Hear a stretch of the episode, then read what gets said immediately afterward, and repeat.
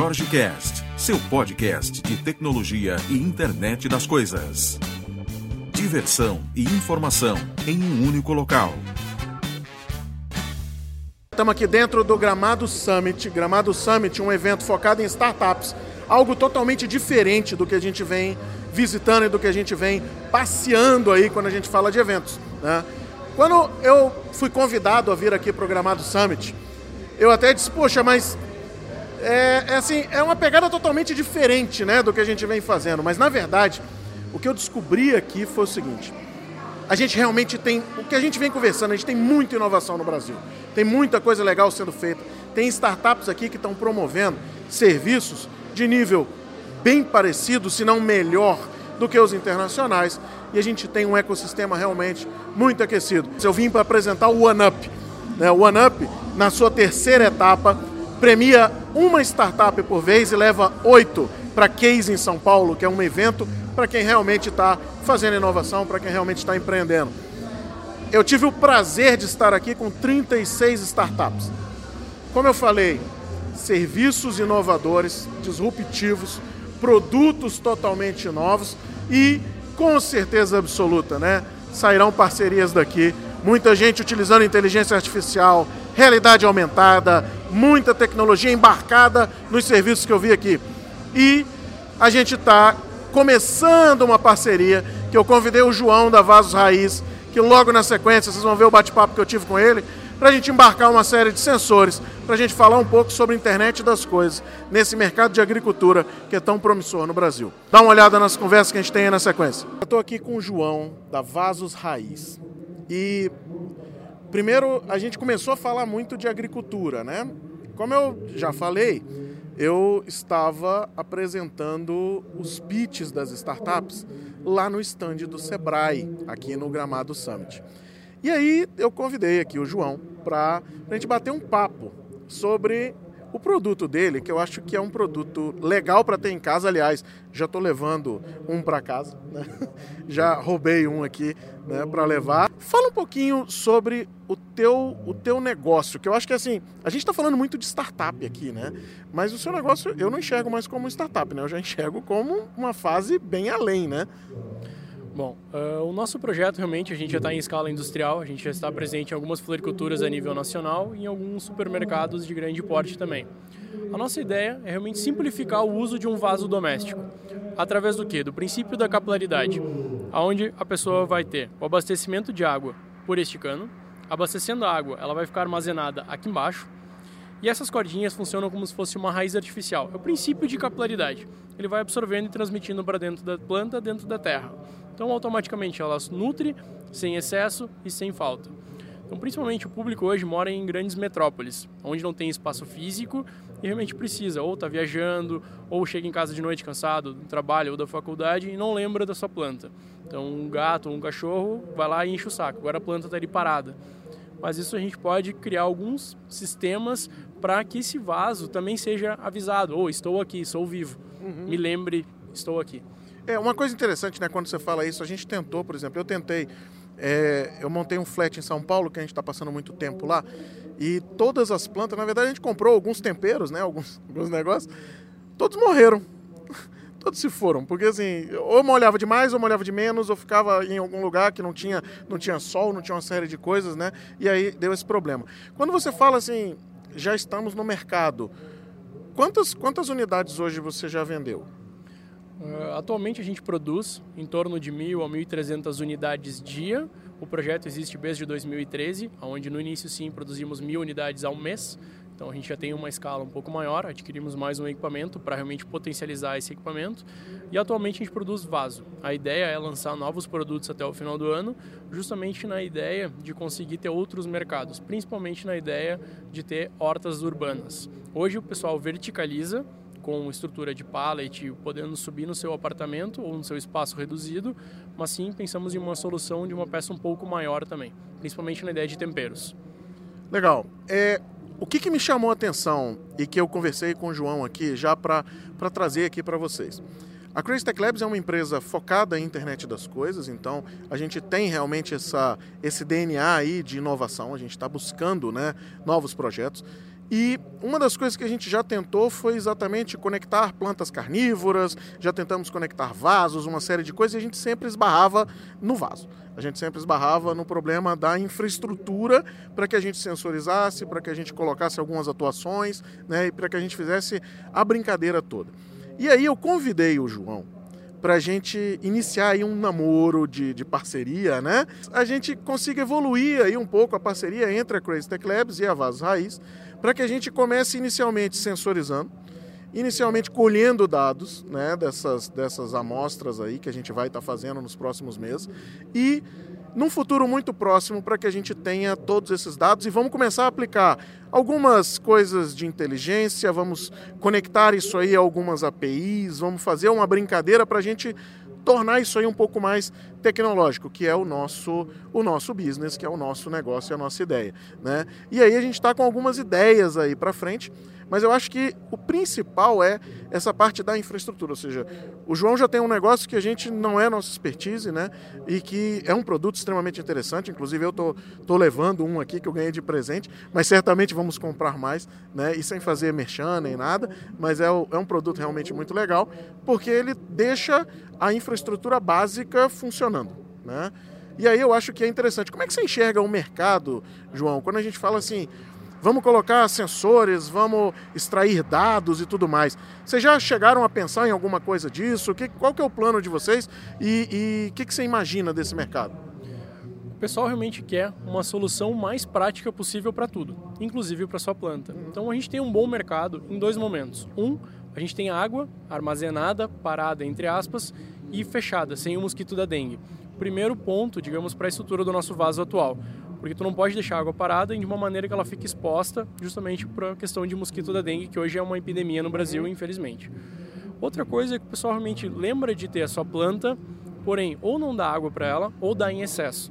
No momento que tu abastece o reservatório, tu vai nutrir a sua planta, zerou o reservatório, tu ainda tem a umidade na terra por pelo menos um ou dois dias. Então aí já é um ponto para te conseguir realmente manter ela pelo menos por uma semana viva ok, no alto do verão, algumas variações de tipos de planta que absorvem mais água, mas também dá para mensurar. Manjericão, hortelã são plantas que absorvem mais água. Então tu consegue ter esse controle no dia a dia da sua planta. Mas o que mais as pessoas têm o interesse de ter a planta, porém esquece que ela também precisa de nutrientes. Ela vai na floricultura, compra um adubo líquido ou adubo em pellets, que é em NPK ou algumas outras substâncias, e ela quer nutrir essa planta e coloca em excesso muitas vezes, na grande maioria, acaba por matar ela por excesso de nutriente. Então, esse é o detalhe que a gente realmente quer chegar em conseguir passar para a pessoa um pouco do conhecimento, digamos, que nossos avós já tinham. As pessoas vieram muito para a metrópole, esqueceram do plantio, não sabem mais como cuidar da planta, não querem mais sujar os dedos. Então, a gente está adaptando um substrato que seja mais leve, mais enriquecido, para não ter a sujeira inicial e um outro ponto é realmente explicar para ela o que, que a gente pode nutrir e como. Aí que a gente pensa realmente, a gente já estudou alguma possibilidade de sensor de umidade, onde a pessoa pode ser avisada a sua planta precisa de mais iluminação, menos iluminação, precisa de tal nutriente, está faltando nutriente. E esses dados que hoje não existem no mercado. Entendi. E, e, você enxerga um nesse público, né? Imaginando aí vasos que, que tem essa digamos essa tecnologia, né, que vocês que vocês colocaram, tá? Você imagina isso aí atrelado à tecnologia? Você vê isso aí, por exemplo, um, um, alguma coisa sobre, por exemplo, gamification, né? A gente conversou algumas coisas sobre gamification e tudo mais. Você enxerga isso, por exemplo, eu vi que você tem um, uma série de vasos para hortaliças, outros para uma linha de crianças, né? Mas que a galera também usa dentro dos escritórios e tudo mais. Você acha que tecnologia está presente nesse meio? Com certeza, o pessoal investe em tecnologia, isso normal, pega todos os smartphones, tu vê que realmente o pessoal investe em tecnologia. E a questão da horta, tanto horta quanto plantas, o pessoal gosta, principalmente agora, receber em casa. O pessoal fica muito feliz de convidar alguém para sua residência e poder fazer um, uma janta gourmet ou alguma coisa assim e poder usar a sua própria horta. Eu tentei, eu tentei fazer isso, mas não, não rolou não. Pô, agora tem uma solução é. já, vai facilitar, pode ter certeza. E principalmente, tem uma criança em casa, tu quer fazer um chá natural para ela, tem um hortelã, tu pode fazer isso. Então as pessoas realmente buscam isso. Então, o primeiro ponto, ritual é o interesse da população em ter ou uma planta, uma decorativa, ou então realmente ter uma hortaliça que tu possa usar uhum. na alimentação ou como chás. Então, primeiro ponto, o pessoal busca. E segundo, a questão da tecnologia, sim, todo mundo tem smartphone. Então a pessoa volta a lembrar, o cachorro e o gato ele vem e te chama, ele incomoda até tu dar comida para ele ou água. Agora a planta ela tá estática. Então no momento que ela está parada ali, tu não lembra dela muitas vezes. Não. Agora se no teu celular vibrar, preciso de luz, preciso de água, estou com fome, alguma coisa nesse sentido, um mesmo, fale comigo. Então, no momento que tu dá uma atenção para suas plantas, tu consegue manter elas vivas por muito mais tempo. Já tem inclusive alguns estudos que falam sobre comunicação, né? Muita gente encara como viagem, como um negócio assim, é, eclético até demais, né? Mas tem uma série de estudos sobre isso, né? Essas necessidades e tudo mais. Eu acho que é também algo que traz a, a digamos, um, um, ponto de vista diferente sobre o viver em grandes metrópoles e, e a vida conturbada diária, o nível de estresse e tudo mais. É algo para que você consiga ter uma interação, ter ali um, um uma nova, uma nova diversão, né? Eu não chamaria de, de, de um brinquedo, porque não é, né? Mas eu, eu, chamaria de um, de um novo modo de você, às vezes, desestressar do dia a dia, né? Exatamente. O próprio fato de tu pegar um vaso, encostar numa planta, numa terra, só esse contato, isso já é comprovado fisicamente, tu consegue liberar um pouco do teu estresse ou da tua energia acumulada. Todo mundo conhece a questão de esfregar as duas mãos, tu sabe que energia existe. Então, no momento que tu consegue ter o contato com uma planta, muitas vezes a pessoa mora sozinha, o fato dela conseguir conversar ou se comunicar, digamos, com a planta, pode parecer uma viagem, mas para ela muitas vezes aquilo ali faz bem. Ainda mais hoje com o alto índice de suicídio que nós temos e pessoas cada vez mais morando sozinhas e se escondendo atrás de aplicativos, no momento que tu tem uma planta, gera até uma interação. Ah, o vizinho tem uma planta bonita, vai lá e pergunta e conversa, ou vira pelo menos uma conversa de condomínios, como um vizinho pode ter uma planta melhor, isso também consegue ter uma interação pessoal com uh, entre vizinhos e entre uhum. a população em si.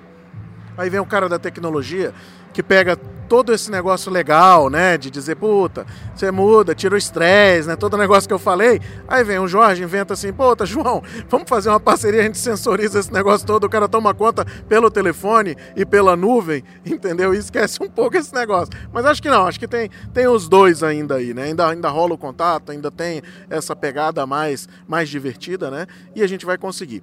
Galera, com certeza, é, nos próximos meses aí a gente vai estar tá trazendo tecnologia aliado aí. Eu acho que é um começo, né? A gente é, iniciou uma conversa aqui, acho que tem, tem outras etapas, mas eu faço questão já de começar a divulgar isso aí, porque eu acho que tem uma pegada muito boa e principalmente é, é uma coisa que traz mais qualidade de vida, né? Você ter a sua própria horta ali dentro né, do, do seu apartamento e tudo mais. E eu acho que a gente consegue agregar tecnologia a esse produto tão legal que ele já colocou no mercado. João, muito obrigado. Vamos evoluindo e com certeza o pessoal vai ver muita coisa nossa ainda aí na rede. Com certeza. Aguardamos realmente ansiosos por mais tecnologia, até principalmente na ideia do plantio, porque como tu comentou, às vezes a gente está colocando mais tecnologia, mas muitas vezes tu não tem nem espaço para colocar próximo de uma janela e a planta precisa de sol. É. Isso é um fato. Então tu consegue um pouco ter um sensor que ele no teu celular vai dizer mais ou menos iluminação. Tu tá fora, tu tá no teu trabalho, mas sabe que tá tudo bem na tua casa com relação às plantas. Inclusive tem iluminação hoje característica para isso. Você consegue colocar lâmpada UV, né? Eu vi muita coisa lá na CES de cultivo indoor, né? Tem, tem muita coisa legal. Com certeza a gente vai trazer muita informação ainda aqui no canal sobre isso. Saio de Brasília, aliás, eu não moro mais em Brasília já tem um tempo, né? Eu costumo dizer que eu moro ainda em Brasília, mas assim, já já tô me arrependendo de, de continuar com esse discurso, porque o povo diz assim: vamos marcar então um café, vou lá no seu escritório. E aí eu digo, não, beleza, então tá, a gente marca para daqui quatro semanas, para daqui três semanas. O Wesley gravou Transnotícias lá comigo na Transamérica, lá em Brasília. Eu falei para ele assim, Wesley, pô, a proposta é tão legal da cotidiana e tudo mais. Vamos dar uma conversada? Vamos, vamos marcar um podcast, vamos. Aí eu encontro com ele aqui em Gramado. E aí, Wesley, Pertinho. tudo bem? Pertinho, né? Do lado, né? Do lado. Foi, foi legal, foi, foi um evento, a gente estava apresentando lá cotidiano. E aqui estamos aqui no evento de startup, então saber que a gente está andando realmente no mesmo, no mesmo ambiente de inovação. É, e, e, foi assim, a gente não combinou absolutamente nada, né? Quando eu vejo, eu cruzo com ele aqui, digo assim, bicho, vamos gravar aquele negócio daqui a pouco? Vamos, então beleza. Aí a gente conseguiu essa, essa agenda assim. E assim, eu acho que esses negócios que são impulsivos e de momento são legais, né? Wesley, a gente começou uma conversa lá na Transamérica sobre o que é o cara ser acelerado e esse mundo todo né, aí de startups. esse evento é, mudou um pouco a minha visão de algumas coisas. Né? Eu vivo muito no, no mundo só de tecnologia, de eventos de tecnologia, desenvolvimento de tecnologia. E quando eu vi aqui os pitches, eu estava ali apresentando, né? E, cara, totalmente assim. Isso aqui é primeiríssimo mundo. O Brasil é primeiríssimo mundo, né? Em, em, em criação de, de, novos produtos, novos serviços, né? É, é muito, muito bacana. O que, que faz, para quem não entende, o que, que faz uma aceleradora, Wesley? Aceleradora ela ajuda empresas startups. Então nós temos as startups são empresas que geralmente de base tecnológica que têm um crescimento muito rápido. Então a, a startup geralmente ela procura um mercado desassistido. Então, não é um, é, ela vai procurar nesse mercado qual o problema que ela tem, desenvolve uma solução com um protótipo e, e vai testar esse protótipo com a lista inicial de clientes. E agora ela precisa expandir, ela precisa conhecer mais clientes, porque ela quer crescer rápido, procurar novos, novos clientes pra, e desenvolver melhor o seu produto para aquele mercado. Então a aceleradora ajuda exatamente nesse ponto. A gente fala que a gente faz um investimento de capital semente e esse investimento ajuda as empresas a desenvolver melhor o seu produto para o seu mercado, estruturar o seu modelo de negócio e em compreender quais são os canais que, de tração que permitem ela atingir mais clientes. Então isso a gente faz através de um programa de aceleração, que são 12 semanas, que acontece em Brasília. A gente roda dois programas desses por ano, um em cada semestre. A gente já rodou três, dois no ano passado, um no primeiro semestre. E agora nós estamos com um processo em aberto para rodar o segundo desse ano, que vai ser o nosso Camp 4. Então, nesse programa, as pessoas passam 12 semanas conosco lá. E durante essas 12 semanas, a gente tem muita mentoria, workshop, com foco em ajudar eh, eles a entenderem melhor o seu cliente, entender qual o produto que esses clientes querem. O objetivo dele é criar um produto que as pessoas queiram, uhum. queiram usar. E também, acabando o programa de aceleração, a gente fez um acompanhamento das startups, ainda com mentoria, ainda ajudando a acessar mercado, desenvolver parcerias e também buscar o próximo a rodada de investimento. Que quando a gente faz um investimento na startup, a gente não está procurando dividendos, nós estamos procurando a saída dela. Então a gente quer que a startup cresça com outras rodadas de investimento e quando ela acontecer a saída, ou seja, ela for comprada por uma outra empresa, aí sim que a gente vai ter um retorno do capital que a gente investiu. É diferente daquele cara que tem a ideia né, e diz assim, puta, eu tô com uma ideia, tô querendo criar um produto, é, eu acho que a minha ideia é disruptiva, eu acho que o meu negócio vai funcionar, eu acho que o meu, meu serviço tem mercado, que é a figura do anjo, né? Isso. O anjo, ele, ele, ele ajuda no primeiro estágio, na descoberta ainda. Quando você o, tem uma ideia, você ainda precisa de alguma grana para fazer um protótipo ali, e a gente fala que ali nesse estágio é interessante você fazer o bootstrap, que a gente fala, que é o próprio investimento que você mesmo faz, e o, o investidor anjo. Agora, os grupos de anjos e os super anjos, eles também atuam em estágios maiores. Também tem grupos de anjos, então, eles se reúnem e aí eles fazem pequenos investimentos cada, mas que fazem um, uma rodada interessante para uma startup no segundo estágio. Então, no primeiro estágio, pode ter um anjo individual uma contribuição pequena, para o cara realizar o protótipo e sair da ideia de um, um rascunho, um protótipo que vai ser validado com a lista inicial de clientes. Mas também tem agora os, eh, os grupos de anjos que também fazem um cheque de 300 mil, 500 mil, que faz essa segunda esteira de investimento após a nossa, a nossa rodada de investimento. Então, a startup, a nossa, a gente fala que a gente faz um investimento presídio. Nosso investimento é, é de até 100 mil reais na startup buscando um equity futuro de 5%, de 5% a 10%. Ou seja, esse mercado é aquecido no Brasil, funciona no Brasil. Eu vejo muita gente dizendo assim, não, é difícil né, é, arrumar investimento. Realmente, é difícil arrumar investimento. O Brasil é um país que passa por algumas crises, por algumas coisas, mas o mercado está aquecido. Ou seja, existe sim oportunidade para quem tem a sua ideia, para quem tem o seu, seu negócio, digamos assim, nesses estágios, né, e que, que seja um negócio real, né, não seja somente viagem. Mas eu acho que tem espaço no Brasil para essa galera crescer, né? Eu acho que sim. Eu, aqui estava reunido alguns investidores, acho que mais de 20 investidores aqui nesse evento. Foi um evento fantástico. Então eu conversei com bastante investidor. No nosso último Demo Day, a gente fez, uma, a gente fez dois, dois painéis de debate, um com investidores e outro com aceleradoras. E a gente tem uma visão que é bem curiosa, é o contrário, a gente acha que falta projetos. Legal. A gente acha que falta mais pessoas que saíram da ideia e fizeram um protótipo. Então, o, o, a gente está procurando aquele empreendedor que Cara, não é só ter uma ideia. Eu vou atrás do cliente, eu sou apaixonado pelo meu cliente, eu quero resolver aquele problema e eu vou resolver esse problema. A gente quer encontrar esse cara, talentoso. É o cara que, é o cara que executa, né? Exatamente. Não adianta só ter ideia. A gente procura ideia, produto, time e execução.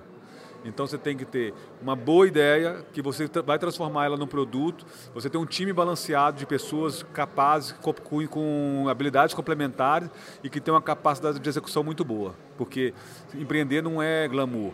Não é, aquela, não é aquele filme da rede social. É, então, sabe, é, é, é, é, rala, você sabe bem disso. Né? Conheço bem essa jornada. Empreendedor, empreendedor conhece isso. Não, é, uma, é uma jornada dura, mas é gratificante. Sim. Você não vai ser passageiro, você vai criar o próximo veículo. É. Essa que é a ideia. A gente procura essa, essa galera que ou você vai transformar o mundo ou vai ver no mundo transformado pelos outros. É o que eu vejo muita gente, né? É, o que acontece com a gente, né? Nós somos uma empresa que é, ajuda aí com a prestação de serviço, com o desenvolvimento de novas tecnologias, né? Nosso foco é a internet das coisas, então é um negócio que está muito no hype, né? O buzz está muito forte ainda. Todo mundo quer fazer a internet das coisas. Muitos não sabem ainda o que é, né? Muitos estão investindo ainda em uma série de coisas. Mas o que eu vejo é as ideias às vezes são até legais, mas começam de uma forma que é meio assim o pessoal já começa fazendo divisões de cota de coisas que não existem, né? É, brigam antes da sociedade começar e executam muito pouco, né? Eu acho que tem que haver, tem que haver suor e lágrimas, né, para o negócio andar. O que, que você, que, que você pensa dessa, assim, para trazer mais prático, né, para o pessoal de, de tecnologia que vê a gente aqui no canal e que, que nos ouve, né?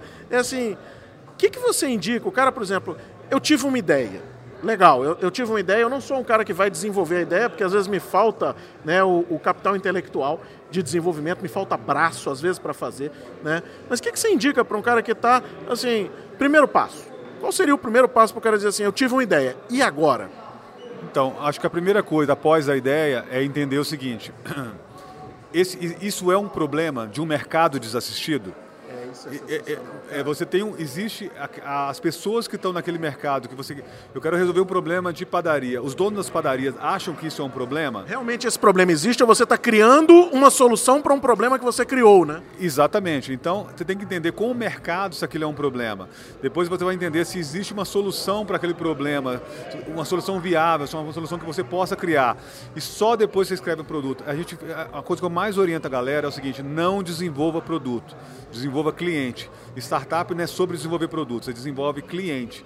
Você vai entender o mercado, vai entender o cliente. O exemplo clássico da literatura é as Apos. As Apos, o cara falou: eu vou desenvolver, eu vou criar uma loja de sapatos online.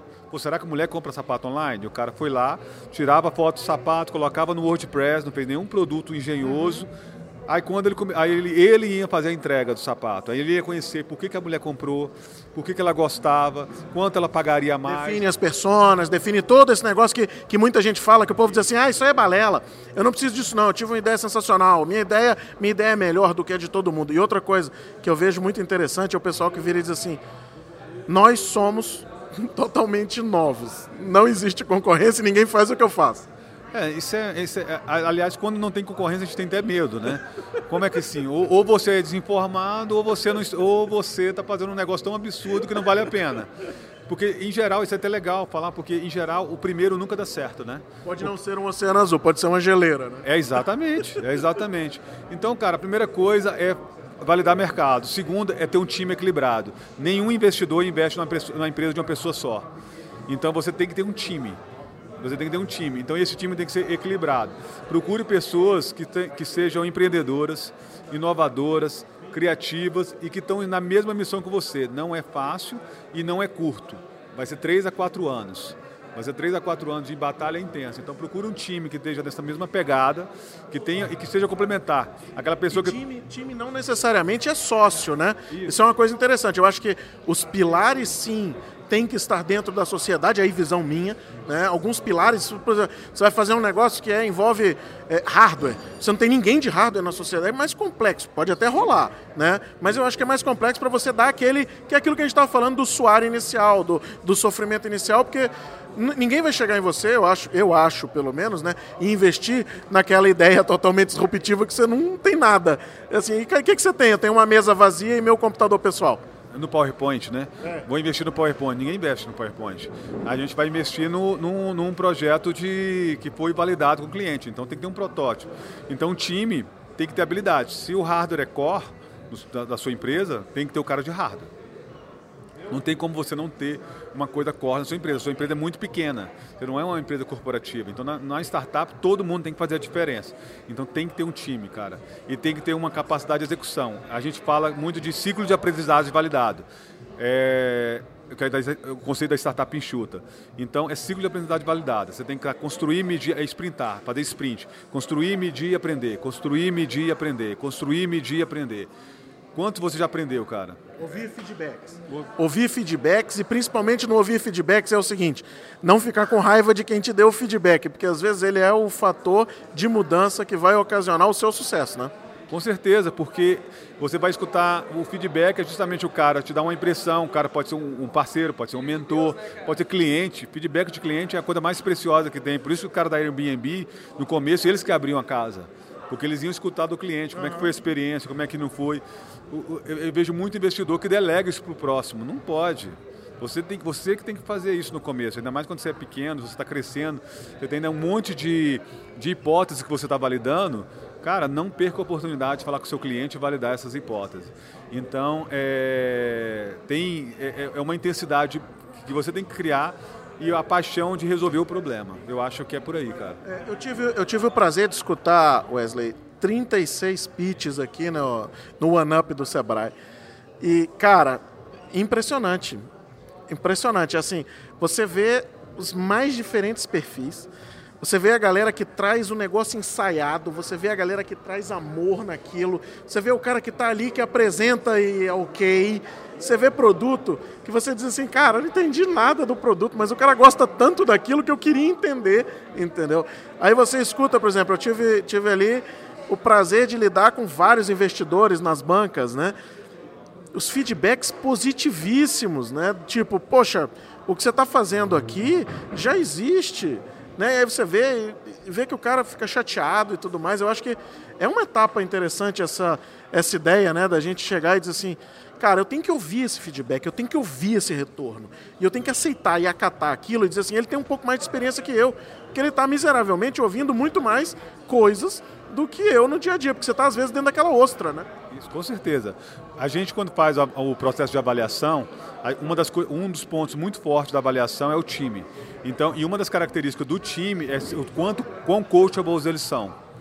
Então, quando o cara não é coachable, cara, a, eu quero muita distância dele.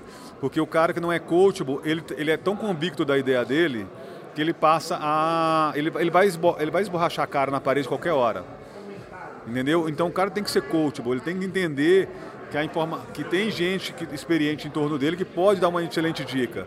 A gente, a gente brinca aqui, por exemplo, que um, um, evento desse aqui, o cara recebeu um coach de um coaching ou, ou, um, um, feedback de 4, 10 investidores, é uma MBA. É.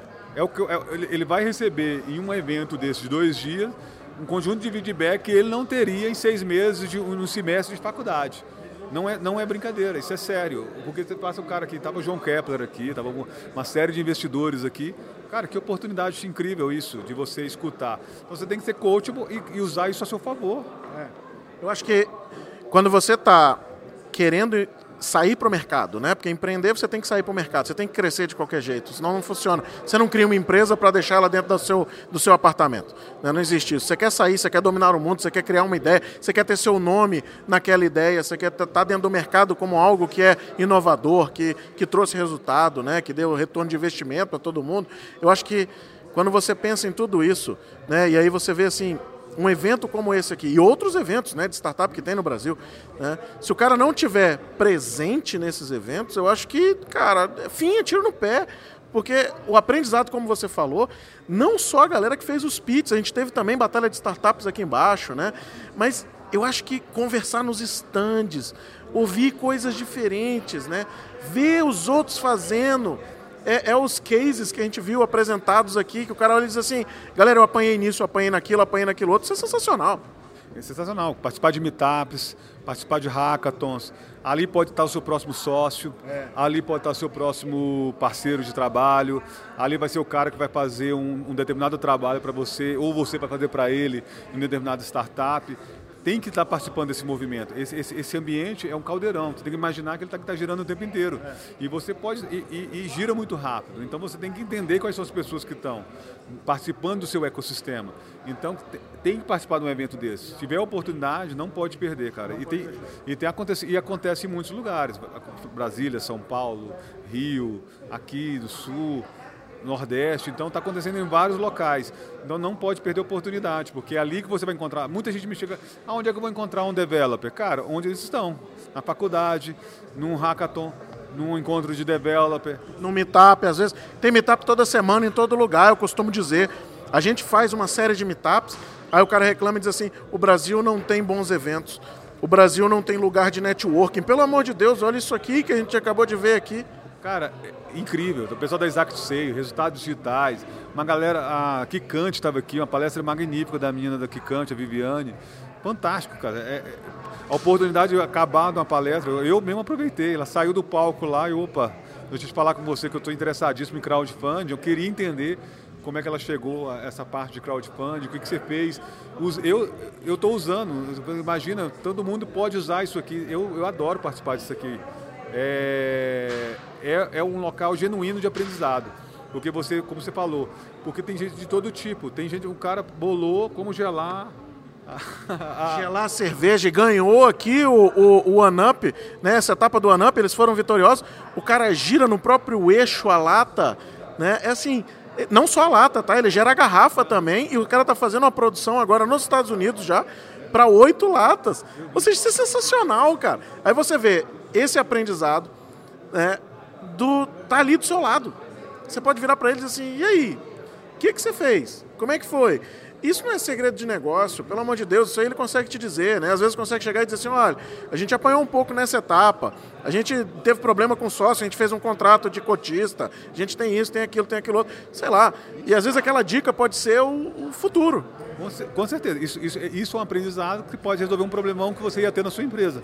E outra coisa que eu acho incrível também é como você percebe mercados desassistidos.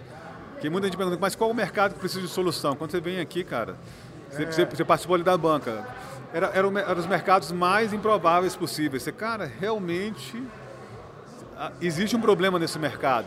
Você quer, você quer outra coisa legal? Eu participei do, eu fui mentor do, daquele evento de inovação do Senai lá em São Paulo, né? Fui mentor de IoT lá pelo, pelo Sebrae. Cara, que coisa impressionante são os problemas que eu vi ali, relatados ali, e que talvez se eu tivesse dentro da empresa, ou estudando o mercado, ou fazendo prospecção paga e tudo mais, eu não teria visto como eu vi em loco. Do pessoal chegar e dizer assim: eu tenho esse problema, eu estou buscando essa solução. E a startup que estava ali apresentava a solução e dizia: não, é, pô, a gente resolveu desse jeito, mas eu podia ter resolvido de outro. E você está ali, às vezes, passando e absorvendo aquilo. Então, é, eu costumo falar para todo mundo, tem que estar tá presente nesses eventos. Se você é de tecnologia, vá para os eventos de tecnologia. Mas se você quer empreender, vá para os eventos de empreendedorismo. Mas saia da sua casca. Vá para o mercado, faça seu networking, distribua seu cartão, ligue para as pessoas, faça meetup, né? Eu acho que isso é importante para burro, né? Certeza. A gente fala muito que é um, é um mercado diferente do mercado anterior de TI. Que a gente, era um mercado que a gente tinha muita competição. Aqui a gente fala que tem muita competição, né? Que é, você, você às vezes compete, mas você faz muita cooperação, muita colaboração. Então você vai aprender. Então, por exemplo, quando a gente faz um programa de aceleração, a gente faz um programa em batch, em grupos. Por que a gente faz em grupo? Por que a gente faz o um programa em grupo? Porque o que uma startup aprendeu, a outra pode estar aprendendo ainda, então já encurta o caminho dela. Ah, eu estou entre esse produto e esse, aí o cara já testou dois, e eu escolhi esse por causa disso e disso te encurtou o caminho. É. Então você tem, você não pode ficar isolado, cara. Não, não, eu não consigo imaginar alguém que uma empresa, uma startup de sucesso isolada. Ela vai estar trabalhando em, em coordenação, em orquestração com o restante dos agentes do ecossistema. Eu, eu acho que nada mais hoje faz sucesso se estiver sozinho. Não existe isso mais.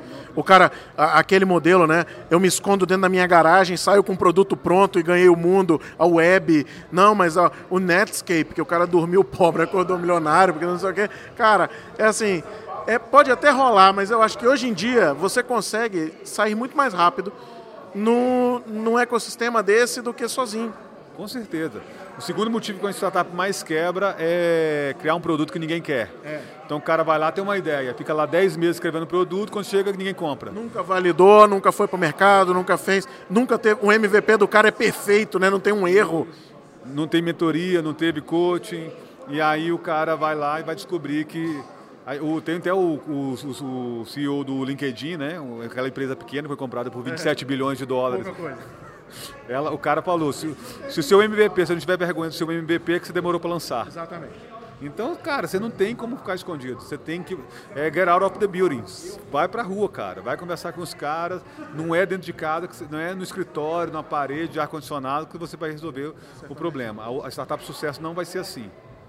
Quem quiser saber mais da Cotidiano, cotidiano.com.br cotidiano.com.br, nós estamos com um programa de aceleração em aberto, vai ser o Camp 4 inscrições agora até o dia 21 de agosto e o processo começa em 20, 23 de setembro. Vamos colocar, uns, vamos colocar um, um startup nova de IoT lá.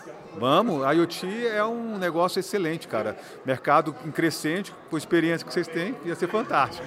Beleza, obrigado, Wesley. Estamos terminando o Gramado Summit, balada já começou ali, tem uma festa mais tarde, então vamos lá.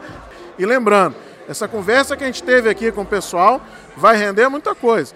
Então, certamente vocês vão estar vendo novos produtos aí surgindo, sem contar que o Wesley deu uma aula aí do que, que é, de como é o, o funcionamento de uma aceleradora e tudo mais. Então, teve muito material legal. Valeu, obrigado pela sua audiência.